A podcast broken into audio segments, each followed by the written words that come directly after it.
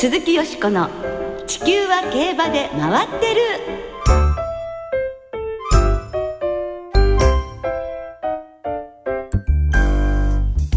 皆様こんばんは鈴木よしこです。お元気でいらっしゃいますか？ずいぶん寒くなりましたが風邪などお召しになってらっしゃらないでしょうか？地球は競馬で回ってる。この番組では週末の重賞レースの展望や競馬界のさまざまな情報をたっぷりお届けしてまいります。今日ご一緒してくださるのは先週に引き続き木和田敦アナウンサーです。どうもこんばんは。こんばんは。今週もまた来てしまいました。えお待ち申し上げておりました。よろしくお願いいたします、はい、ねごきの皆さんにはぜひ最後までよろしくお付き合いくださいますようにお願いいたします。今週から有馬記念まで G1 レースが7週連続で続くという、はい、またゴールデンシーズンになりましたね。ね。ということは今年もあと7週間ちょっとと。いうことで早いですね。早いですよね。また年取っちゃいますよね。それは言わない約束でしょう。耳が痛いわ。悲しいですね。はい、そうですよね。でもその G1 シリーズなんですけれども、はい、ジャパンカップチャンピオンズカップもちろん含まれておりますけれども、うん、出走予定の外国馬が発表になりましたね。はい、えー、まずジャパンカップはアイルランドのトレーディングレザードイツのアイバンホーそしてカナダのアップイズ・ザ・バーズの3頭。はいえー、そしてチャンピオンズカップにはアメリカのインペラティブが来日を予定しています。はい。ねえ、2レース合わせて4頭というのはね、寂しい感じもしますけれどもね。ただジャパンカップは今年は日本馬非常に豪華な顔ぶれにね、そうなんですよ。なりますんでね。それは楽しみですよね。そこに外国今年一番じゃないですか。ですよ。はい、間違いなくね。えー、まあ、あの、外国勢では、バーデン大賞でシーザムーンを破ったアイバンホー、はじめね、魅力的なメンバーが出走してくれそうということですから、まあ、楽しみにしたいと思います。はい、今週から、有馬記念まで続く G1 シリーズ、存分に堪能いたしましょう。鈴木よしこの地球は競馬で回ってる。この番組は JRA 日本中央競馬会の提供でお送りします。鈴木よしこの地球は競馬で回ってる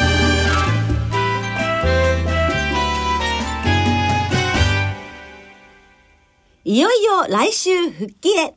後藤弘樹騎手インタビュー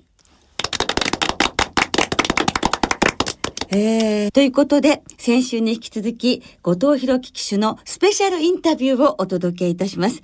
厳しいリハビリ生活を経て、いよいよ来週、後藤騎手がターフに帰ってきてくれます。はい。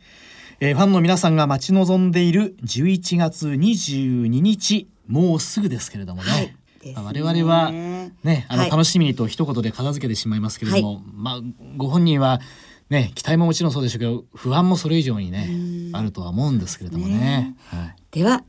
早速ご紹介いたしましょう後藤弘樹騎手です。よろしくお願いします。よろしくお願いいたします。先週に引き続き、今日もね、スタジオまでわざわざお越しいただきまして、ありがとうございます。はい、先週はリハビリの様子や乗馬園での騎乗訓練のお話を聞かせていただきました。どんなにこう大変な思いをされて命と背中合わせでジョッキーという仕事されてるんだなって、改めて痛感します。そうですね。まあでも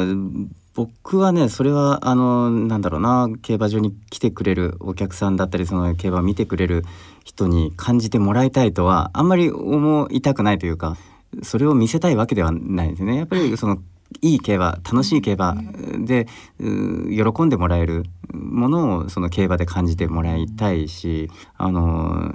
辛さを感じるのはもう自分一人で十分だって思ってますけどね。うん、うん、それだけの大変な思いされてもやはりジョッキーとして復帰したいっていうね思いがおありだったということであの事故に遭われてから初めて10月21日に調教に騎乗されて翌22日には早くも追い切りに騎乗されました。はい。ですね。ね乗馬から今度は現役の競走馬に騎乗ということでしたから、うん、この時はどんな緊張されました？あやっぱり緊張しますね。乗馬と競走馬ってもう同じ馬でも全く生き物として違う動きをしてくるんで乗り終えるまでやっぱりその不安っていうのはねあってうんその追い切りが終わるまではあの復帰するというかねあのしたいっていうことは言わなかったですしずっとそれを目標には気持ち的には持ってたんだけど、えー、公言することはやっぱりできなかったですよね。うんあの11月22日ってい。うふうに、はいうん、あのご自身はいい府中の日っていうふうにね、はいはい、あのご当騎手らしくおっしゃってたんですけれど、はい、その11月22日っていうふうになんかお決めになった理由っていうのはあったんですか？うんやっぱり東京競馬場で自分は復帰したいというよりもう一回とにかくもう一回だけでもいいからレースに乗りたい。そのそれをまあ自分の引退レースとしてあの迎えるであれば東京競馬場でそのラストランをしたいなっていう気持ちでいてでもそれをまあじゃあ来年の次の2月の東京開催までそれを伸ばすまで自分の精神状態を保てるかどうかっていうのはまあ正直ちょっとこう辛いなって思ったんですよね。でなんとか今年に復帰をしたい。でそうするとまあギリギリ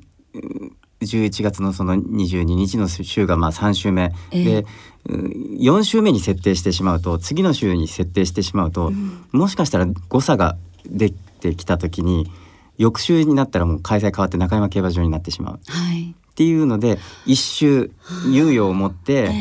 前倒しというかその3週目に持って言っとけば何かズレが出て一周伸ばしても次の週まで東京競馬場っていう、うん、のがあってなんかまあなんとなくその緻密には計算をしていて、うん、それだけあの東京競馬場にこうこだわるっていうのはなんか理由がうんまあ自分がねあの初めて G1 を勝たせてもらった G1 を勝ってる場所でもあるし、はい、うん去年の復帰をした時のたくさんのお客さんのね大歓声を受けた、うん、ものがやっぱり忘れられない、うん、っていうのもあってで今回はもう復帰できるかどうかわからない、はい、もうダメかもしれないっていうふうに思いながらいたんだけどでもあと一回なんとか競馬に乗れる体をくださいっていうのを本当にもう先生にもお願いして自分にも自分の体にももうあと1回だけでいいから頑張ってくれっていうつもりでそのリハビリをしててでじゃあそのあと1回だけチャンスをあげようってその神様がくれるんだったら東京競馬場でうんで最後1回だけ乗りたいなっていうのはうんありましたね。その一番好きなところで一番かっこ悪い姿で今終わってるわけだからうんそれをやっぱりこうそのままかっこ悪いままうんその後藤弘樹のそのなんかかっこ悪い残像があそこに残ってるんですよね、うん、直線向いたところで。うんね、やっぱりそれを一つのそのシーン新しいシーンでこう塗り替えておきたいっていうのはねありますね。その気持ちは本当にお強くて、うん、その気持ちがその復帰へ向かわせたっていうところも終わりなんですね。うん、そうですねだから本当にそれだけですねでもそこはなんかもう執念というか、うん、うん。でもそれぐらいの、うん、なんかこう執念を持たないとその動かないというかその奇跡は起こらないだろうなっても思ったし、えー、うん。よくそれを本当に乗り越えてそうですね、えー復帰を手繰り寄せて。我々は一言で復帰って言いますけども、えー、今のお話聞いてるともうたった一つもし起乗するんであればっていう話ですから、えーえ。ー、もう本当に覚悟ですもんね、だそこまでなんですねって思うのですけどもでもそういう気持ちであのいよいよ本当に調教に乗られて、うん、そしてあのサラブレッドに乗ってもやはりやっていけそうということで、まあ、11月22日っていうふうになったわけですけど、うん、もういろいろ調教師の方々も手をね差し伸べてくださったのですね。はいはい、また師匠の伊藤正則調教師からはどのような言葉をかけてもらいましたか？今回ばっかりはね珍しくというか入院中も電話をくれたりとか、うん、今まではそういうことをねあのあまり、うん、してくる先生ではなかったんですけどうんまあ本当に今回ばっかりはその心配をしてくれてるんだなっていうのはね、うん、感じましたね。でまあ待ってるからっていうのはねあの、まあでもその焦るなよっていうその無理するなよっていうのは、うん、必ず付け加えてきましたけどね。うん、やはりあの伊藤調教師も元はジョッキーでいらっしゃいましたのでそういうお気持ちもねきっとね通ずるところがありますよね。ねねそして調教復帰の前10月12日には佐藤鉄道騎手の引退式に後藤さんも駆けつけていらっしゃいましたね。はい、はい、何かお話しされましたか？鉄道さん本人が一番その悔しいだろうしあの、まあ、僕ももう一度一緒に乗りたかったまあみんなその仲間のジョッキーはそう思ってるしそのファンもそれを見たかったはずだしまあでも本人が一番そういういろんな思いを持って、うん、で、まあ、そこで決断をせざるを得なかったんですけどうんでもやっぱり僕はねその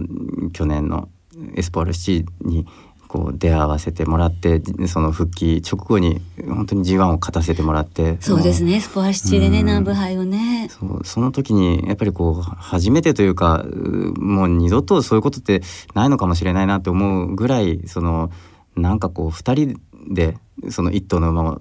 乗ってるような感覚っていうものを得ることができて、うん、やっぱりそれっていうのは、まあ、鉄道さんと僕だからできたことだろうなとも思うし、うん、やっぱりまあそれが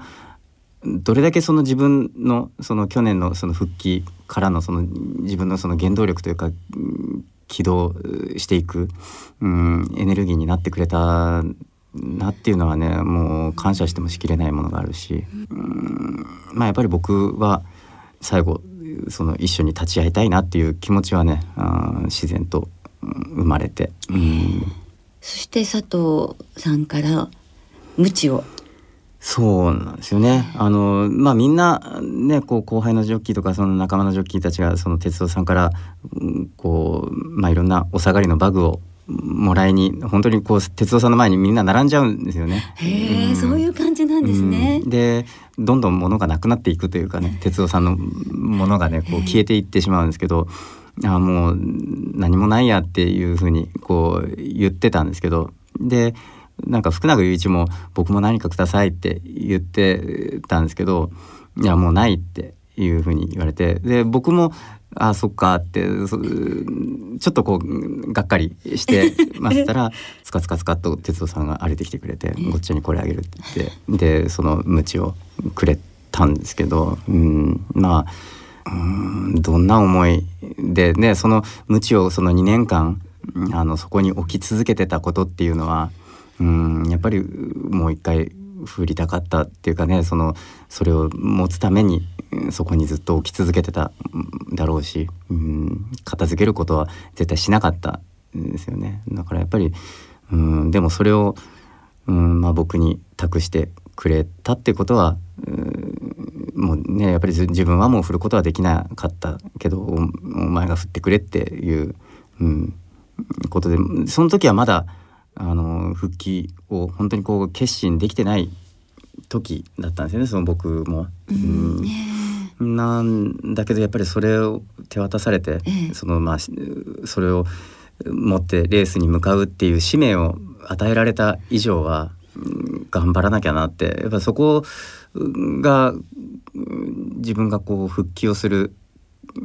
決心というかね最後の一押しをしてくれたのがうんその鉄道さんの無知だったかもしれないですよね。うん。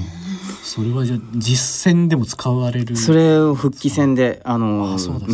使うつもりで。じゃあ佐藤鉄道さんの気持ちも込められてますからね、その復帰の日がね近づいています。そうですね、えー、はい。改めてこの復帰に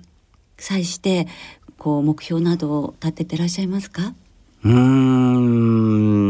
まあでも目標っていうのがね本当にそのうんたった1回でもいいから乗りたいっていうことが目標だったんで、えー、それはやっぱり今もっていうか変わることはないですよね、えー、うん、その復帰した後どうしたいこうしたいとか、来年こういう年にしたいなんてことは今思えなくて、えー、うん、とにかくうん11月の22日にもう一回その東京競馬場で乗るんだっていうことしか今は考えられないというかねそれが、まあずっとこの落馬した後考えてたことなんで、まあ、それ以上のこともないですね。うん、やっぱり本当にご自身でも奇跡っていうふうにおっしゃったように、ねえー、あの去年本当にちょうど1年前の今頃にゲストに来ていただいて、はいうん、そして復帰しますと言ってから1年で、もう本当に大変なことがありましたけどまたこうしてね、うん、あの復帰されるということでスタジオにお越しいただけて私たちも本当にあの嬉しく思いますよね。すべ、ねはい、てはもう後藤さんの本当強い意志ですよ。いやいやいやもうでもねその本当に応援してくれた、人の力がねどれだけやっぱりこうね自分を動かしてくれたのかっていうのは、うん、感じてるんでね。うんじゃあ皆さんにこれからかっこいい後藤弘樹をまた見せてくださることがね,、はい、ね目標ですね、はい、やっぱりかっこいいっていうふうには、えー、あの思わせる記事をします、うん、はい、うん、私たちも本当に期待しています、はい、ではファンの方に一言メッセージを頂戴できますか？はい。えー、もうずっとあのお待たせしました。で自分も、うん、この日を待っていたんですけどもいよいよ本当にその11月の22日、えー、目の前に来ましたんでぜひあの生で競馬場にねあの見に来てもらえたらいいなと思います。よろしくお願いします、はい、どうもありがとうございました。した。11月22日の復帰の日本当に楽しみにしています。先週と今週と忙しい中ねスタジオまで来ていただきまして、はい、どうもありがとうございました。ありがとうございましたね、ぜひ皆さんもご当騎手内に競馬場にね、ね、お越しいただきたいと思います。ちょうどあの木和田さんが午前中の実況担当でいらっしゃるんですよね。身が気持ちがね、あの引き締まる思いで、うん、あの右手には佐藤鉄道騎手のステッキが、はい、はい、あるね。それをぜひぜひぜひ実況に入れてください。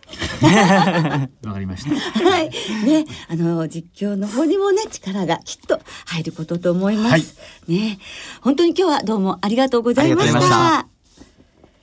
以上、後藤騎手のスペシャルインタビュー2週にわたってお届けいたしました。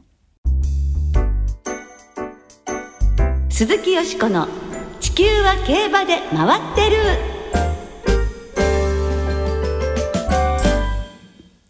ここからは週末に行われる重賞を展望していきます。その前に先週予想したレース、アルゼンチン共和国杯を簡単に振り返りましょう。レースを制したのは北村博騎手騎乗の2番人気フェイムゲームでした。道中は後方追走、勝負どころで内目を追い上げて残り150メートルで先頭に立ち、最後は突き放す余裕の勝利となりました。はい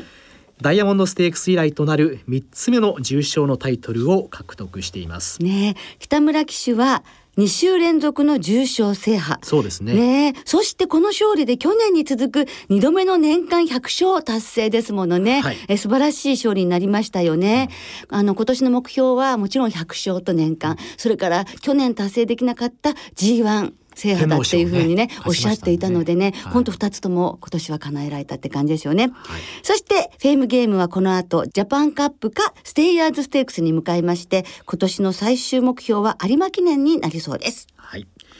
さあ、よしこさんの予想はいかがだったんでしょうか？本命こそゲームゲームで当たりましたよね。えー、対抗がですね3着のスーパームーンでしたので、うん、1着3着ということになりましたけれども、うん、フェームゲームはあの重賞8勝と7歳まで活躍したお兄さんのバランスオブゲームのようにね、はい、本当息の長い活躍をねこれからもしてってほしいなって願っております。はい。で今週から当てるように頑張ります。はい、えー、そして今週末は土曜日に東京で武蔵野ステークス京都ではデイリー杯2歳ステークス、はいそして日曜日には京都で G1 エリザベス女王杯福島では福島記念が行われます、はい、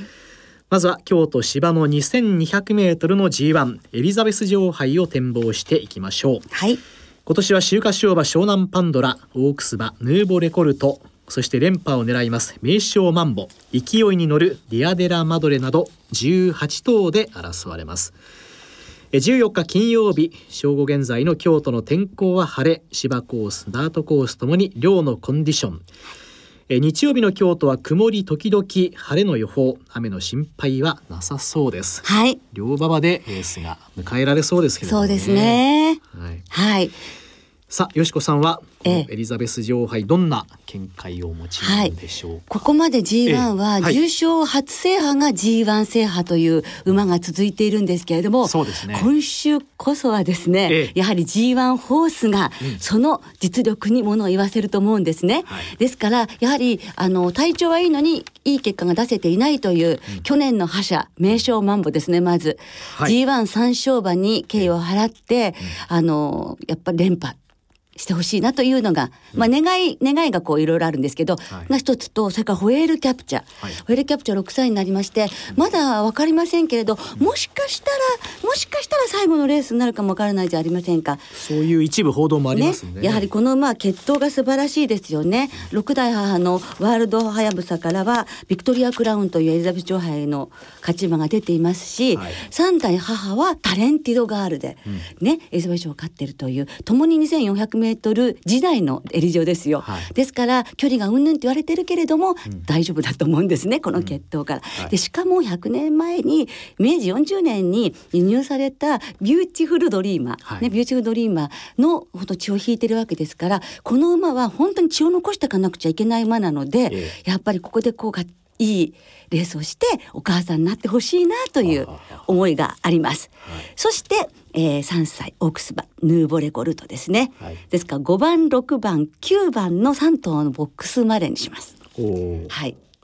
木和田さんはいかがでしょう僕はあの前回の府中牝馬ステークスのレース内容も評価してですね、ええ、まあ折り合いがあずいぶんね、はい、成長してきた折り合い面がね、えはい、ディアデラマドレを、ええピックアップして、はい、この馬をちょっと思い切って頭で狙ってみたいなというふうにね。ねいいですね。お母さんはね、お母さん雪辱を果たすっていう感じにね。確か三着だったんですかね。ねえー、はい。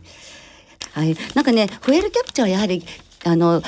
今年四年連続でしょ？はい、それってスイープ当初以来なんです。あそうですか。そうです。で全2回ともね雨に泣きましたので、ええ。えー、今回は両馬場でということで、まあ、どうしてもあの府中のイメージがね、えー、あるんですけれども、はい、はい。えー、そして、えー、リスナーの皆さんからいただいた予想もご紹介いたしましょう、はい、えー、ノーモア高速馬場さんからいただきました。よしこさんこんばんは。こんばんは今週のエリザベス女王杯は強力3歳馬を含め豪華なメンバーとなりましたが牝馬 G1 戦にめっぽう強い名将マンボの連覇に期待していますということです。ね。はい、はい。えー、ロベルト系の馬がここ4年連続して勝っています。ここを勝って有馬記念へ進んでほしいです、よしこさんのホエールキャプチャも絡めようかな。あすでにまたバレてる、ね。えー、それから有馬記念まで44日さんからいただきましたもう本当間もなくですね。44日だったんですね、えー、1ヶ月ちょっとですね、はい。先々週は府中先週は福島と2週連続で追いつくしよしこさんを生で拝見できて満足でした。どうもありがとうございます。武蔵野ステークスは京和ダッフィーを軸に生まれんで攻めたいと思っています、うん、えー、福島記念は史上5頭目平地同一重賞3連覇のかかる大和ファルコンを軸に生まれんで狙ってみます、ということですけれどもね、えー、はいえー、それからバルザローナ応援隊さんからもいただいています、はい、ミカエル・バルザローナ騎手が日曜日に福島に参戦。第3条に外国人ジョッキーといえば若き日のルメール騎手を思い出しますね。積極的に単勝を買ってみますということですけれどもね。はい、ね、はい、どうなりますでしょうか。来週は G1 マイルチャンピオンシップ東京スポーツ杯2歳ステークスの展望を中心にお届けいたします。お聞きの皆さんの予想もぜひ教えてくださいね。お待ちしています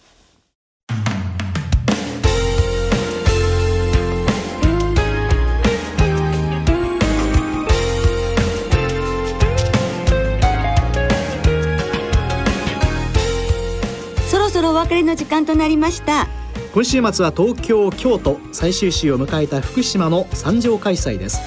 重賞は土曜日に東京で武蔵野ステークス京都ではデイリー杯2歳ステークス。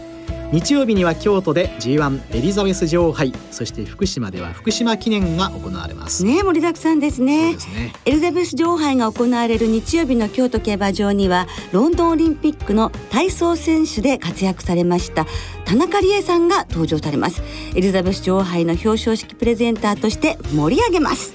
昼休みにはウィナーズサークルで行われるエリザベス女王杯のレース展望にも元ジョッキー佐藤哲三さんとともに参加予定となっています。はい、同じく日曜日福島記念当日の福島競馬場には80年代新日本プロレスの黄金時代を築いた藤波辰巳さん長州力さんが来場されます。お昼休みには芝コースでそして最終レース後にパドックで2回トークショーを行います、どんな話になるのか楽しみですけどね、ね、競馬もお好きなのでしょうかね。そして土曜日の東京競馬場では競馬学校31期生による模擬レースが行われます。お昼休みに芝 1400m で実際のレースと同様の形式で行われる模擬レース。来年3月デビューを目指すジョッキーの卵たちの手綱さばきをぜひご覧ください。ねぜひお出かけください。そして声援を送ってあげてくださいねでは週末の競馬存分にお楽しみください。お相手は鈴木よしこと。木和田敦でした。また来週元気にお耳にかかりましょう。鈴木よしこの地球は競馬で回ってる。この番組は JRA 日本中央競馬会の提供でお送りしました。